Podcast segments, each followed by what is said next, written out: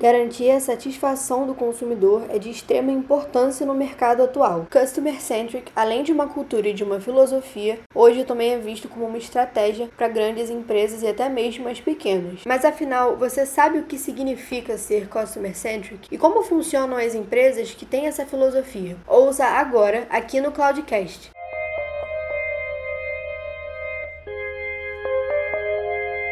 Oi, gente, eu sou a Stephanie e esse é o Cloudcast, o podcast aqui da IPNET. E aqui a gente traz dicas para melhorar a produtividade e a comunicação na sua empresa ou no seu trabalho como estudante e especialista da área. Além disso, a gente também aborda várias novidades do mundo da inovação e do mercado da tecnologia. Hoje, no Cloudcast, a gente vai receber a Tárcia para falar um pouquinho sobre essa cultura de ser customer centric. Tudo bem, Tárcia? Como você tá? Oi, pessoal. Primeiro, obrigada, Stephanie, pelo convite. Tá tudo ótimo por aqui aqui, 2021 já começando intenso. É, para quem não me conhece, eu sou a Tárcia, Customer Experience aqui da IPNET. Estou há pouquíssimo tempo na empresa, mas já com uma vivência incrível. Que bom, Tárcia. Bom, hoje a gente vai falar um pouquinho sobre Customer Centric, né? E para contextualizar quem está escutando a gente agora, eu queria que você explicasse para a gente o que é Customer Centric. Então, pessoal, Customer Centric é uma filosofia que norteia o planejamento estratégico e molda o comportamento do cliente. Coloque em todas as estruturas o cliente no centro, independente da área e da função que estão plugadas. E por que, que você acredita que essa filosofia faz a diferença dentro de uma empresa? Então, pessoal, antigamente o SLA de atendimento era bem alto, um atendimento ruim, ou até uma falta de uma solução naquele momento eram pouco sentidos pelo nosso cliente e pelo mercado, né? O mindset customer centric garante a satisfação do nosso consumidor de ponta a ponta. E o sucesso do nosso cliente é fundamental para um mercado tão competitivo. Não é à toa que muitas empresas estão investindo nessa estratégia hoje em dia. Então, a nossa ideia central aqui hoje é falar dos benefícios dessa filosofia para a empresa e como basicamente a gente estrutura elas uh, dentro da nossa jornada. Com certeza, eu acho que isso é muito atual, além de ser também a cara da IPNET, né? Como a gente sempre fala que nós somos parceiros de crescimento, nós colocamos sempre o nosso cliente no centro para poder conseguir buscar sempre as melhores soluções para ele, mas a gente também acredita que não existe uma fórmula mágica para ser customer centric, mas é claro que existem certas posturas e tendências que os gestores devem buscar, né, para pouco a pouco os esforços da organização sejam voltados para construir essa melhor experiência para os clientes, que é uma coisa que hoje a gente preza demais. Se você vai num restaurante e você é maltratado, você nunca mais volta, Com né? Certeza. Isso é óbvio. E antes a gente tinha muitos lugares que atendiam as pessoas muito mal e isso era uma coisa muito normal, até como você falou. Então, falando sobre a implantação, digamos assim, dessa cultura numa empresa, você consegue citar algumas dessas posturas que as empresas têm que tomar para ser customer centric? Sim, com certeza. Mas antes a gente tem que que voltar um pouquinho né, dentro da jornada.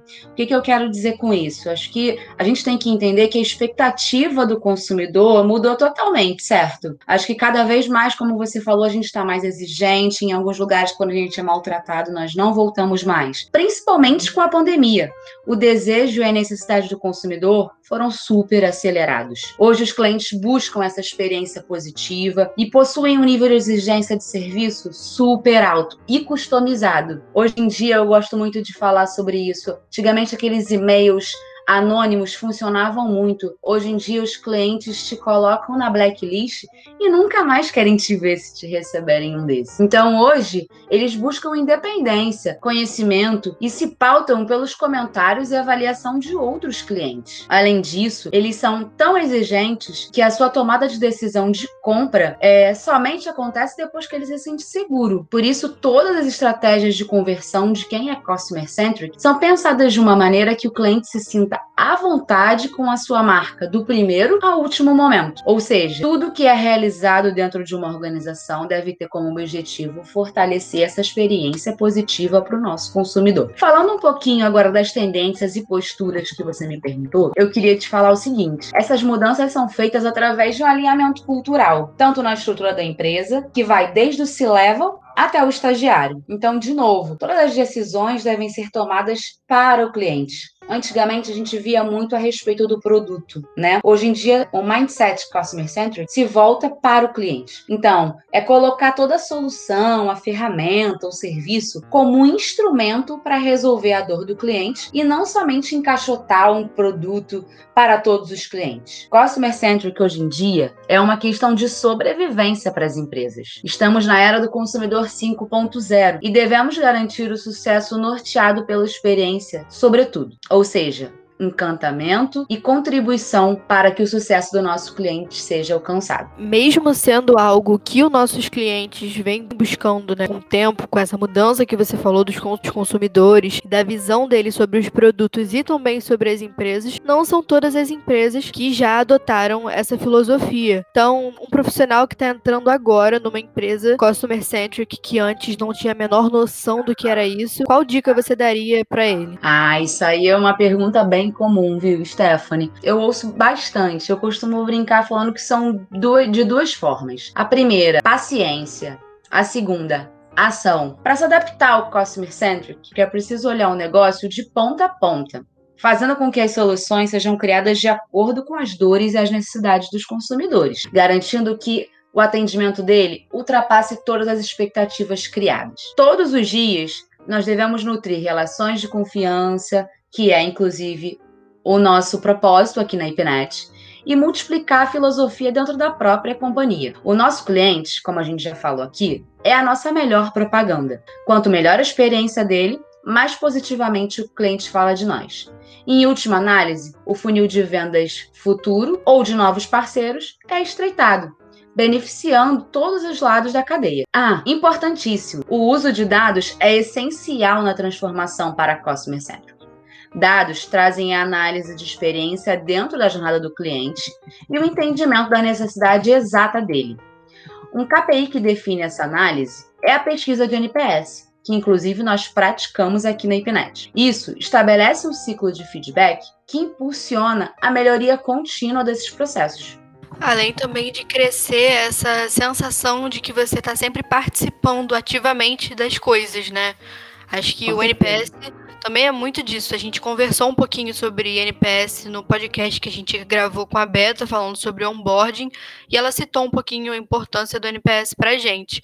E também, como você falou, é, a gente tem essa filosofia de nutrir essas relações de confiança, né? Porque nós procuramos sempre ajudar nas dores dos nossos clientes. Então, você consegue contar pra gente um pouquinho como que a IPNET trabalha essa filosofia? Claro, com certeza. Aqui na IPNET, a gente sempre atendeu o cliente muito bem. O cliente sempre foi o nosso centro. Mas quando a gente implantou essa filosofia, com o advento da transformação digital acelerada e o amplo uso de tecnologias como inteligência artificial, machine learning, nós tivemos que reestruturar esse processo e chegar a esse lugar com todas as áreas engajadas no nosso cliente. A economia da experiência fez com que as empresas pivotassem em alguns pontos e dessem lugar para reinventarmos modos de vida que já até eram consolidados e novas experiências que a gente viu por aí, como yoga pela internet, musculação pelo celular, lavanderia, sais e outros. A gente é capaz de contribuir, de pensar junto. Afinal de contas, como eu já falei antes, o sucesso do nosso cliente é o nosso sucesso. E aqui na IPNET, nós faremos tudo para que ele seja alcançado. Perfeito. E assim, principalmente agora na pandemia, é, eu acredito muito que o futuro do consumidor é, é daí para mais. A gente sempre vai ter que priorizar o nosso consumidor e fazer o melhor para ele, com ele, trazendo as soluções que ele precisa não só para crescer sozinhos, mas como a gente sempre fala aqui, para ser o parceiro de crescimento do nosso cliente, que eu acho que é a nossa maior vantagem contra qualquer outro concorrente que a gente possa ter. A gente segura na mão do cliente, senta e fala: vamos lá, o que, que você precisa, a gente vai te ajudar. E eu acho que esse é o nosso diferencial. Exatamente, Stephanie. Acho que essa ideia da gente ir juntos, crescermos juntos, com certeza é o futuro. A empresa que não tiver voltado e pensando nas dores do cliente e como resolvê-las, de fato tem um caminho muito curto pela frente. Mas aqui na Ipnet não. O sucesso do cliente é o nosso. Pode contar com a gente, pessoal. Então é isso, gente. Muito obrigado por vocês terem escutado a gente até aqui. E muito obrigado, Tarsi, por ter participado. Obrigado, Stephanie. Obrigado, pessoal. Pessoal, me sigam nas redes sociais, sigam meu LinkedIn, fiquem à vontade para me acionar para maiores dicas. Um bom bate-papo. Obrigado, gente. Então não se esqueçam de compartilhar com seus amigos que gostam de tecnologia e inovação ou que trabalham na área. E esse foi mais um episódio do Cloudcast, mantendo a sua cabeça na nuvem. Até o próximo episódio.